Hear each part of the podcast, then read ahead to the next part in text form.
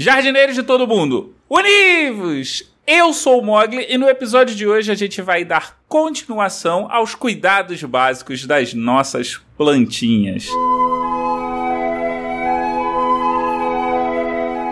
Entre cactos e suculentas.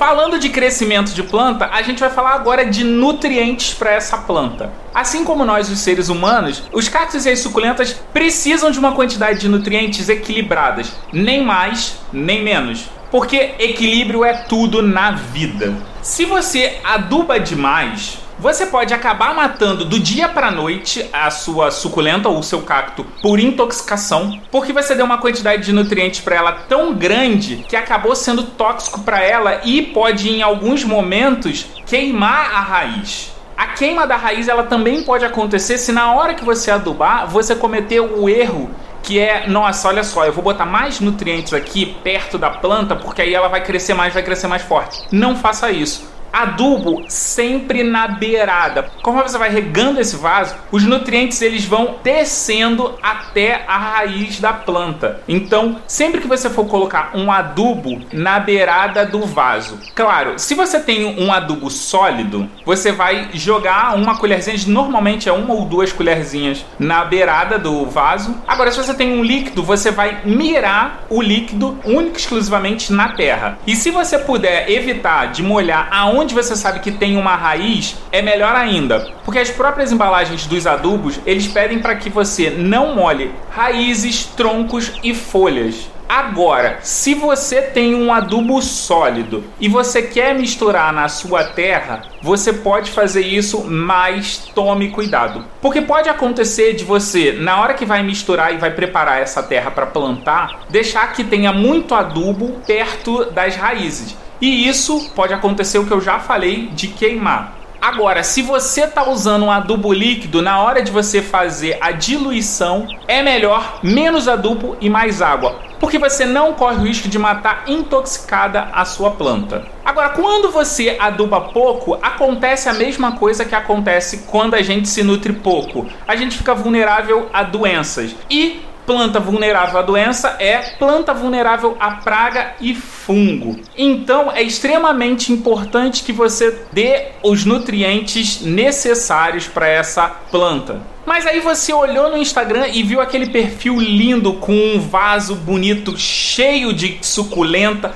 com os cactos fazendo um arranjo maravilhoso e você decidiu que você tinha que fazer. Toma cuidado com a quantidade de suculenta e cacto que você vai colocar junto. Se elas são todas da mesma espécie, você está tranquilo com a quantidade de água e com a quantidade de sol, porque elas vão receber esses dois itens de forma uniforme. Agora, uma coisa que você não está colocando nessa equação aí é que elas vão brigar por nutrientes. Se esse recipiente não for um recipiente adequado para essa quantidade que você está colocando, simplesmente uma vai puxar mais nutrientes do que a outra. E normalmente as maiores tendem a matar as menores. Outro problema que pode acontecer é ter a pouca circulação de ar e você acabar tendo infestação de fungo e inseto e acabarem morrendo ali. E aí você tem propensão de ter fungo, você tem propensão de ter inseto indo ali e elas acabam definhando. E aí você vai ter de um arranjo lindo para um deserto. Agora outra opção é aquela galera que decide fazer uma variedade porque acha muito bonito, né? Combinar várias. Eu particularmente acho lindo. Mas se você não souber a quantidade de água, a quantidade de sol que cada uma delas gosta, e se elas não tiverem um equilíbrio de serem bem próximos a isso, a tendência é que, além de acontecer as coisas que acontecem quando você coloca tudo da mesma espécie, elas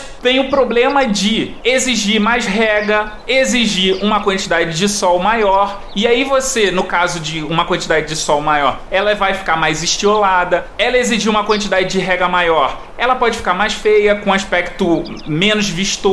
E o inverso também se aplica. Se ela recebe uma quantidade de sol maior, a tendência é que ela possa morrer, que ela possa acabar sendo queimada, definhando ou não crescendo como deveria. Se ela recebe uma quantidade de água maior, ela pode apodrecer de baixo para cima. Então é importante na hora que você decide fazer esse arranjo, saber que todas ali têm umas demandas parecidas. Agora, Se você já tem um vaso, que é o que acontece comigo às vezes, e você tem uma quantidade muito grande, muito provavelmente você pode ou estar precisando de colocar mais substrato, mais terra nesse vaso, ou você pode ter de trocar de vaso, ou você pode ter de fazer mudas novas. Como assim fazer mudas novas? É você pegar algumas dessas plantas e replantar.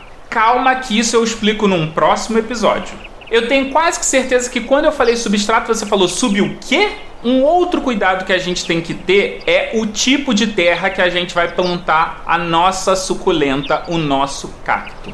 Porque a terra vegetal comum ou a terra do tipo standard, que é vendida largamente, que é a mais barata, que serve para a maioria das plantas, não serve para o cacto e para a suculenta. Pelo simples fato de que o cacto e a suculenta precisam de uma drenagem maior do solo. Quando a gente não tem essa drenagem, o que, que acontece? A gente tem suculenta que ela não cresce ou ela cresce pouco saudável e às vezes ela até chega a morrer. Então é extremamente importante que a gente plante ela com a terra adequada. E não existe uma terra adequada. Como assim não existe uma terra adequada? Quando a gente fala de cacto suculenta, o adequado para plantar se chama substrato. Mas isso é para o próximo episódio.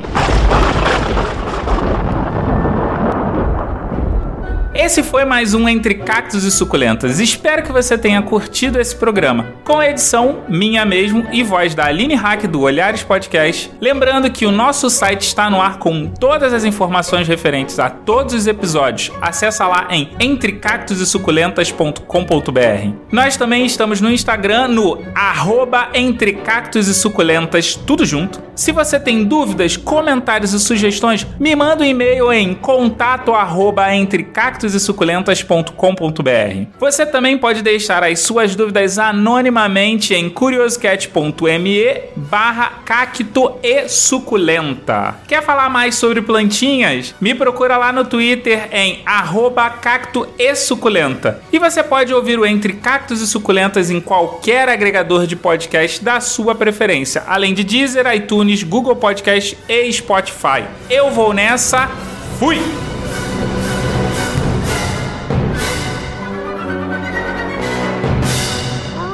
Mogli Edições.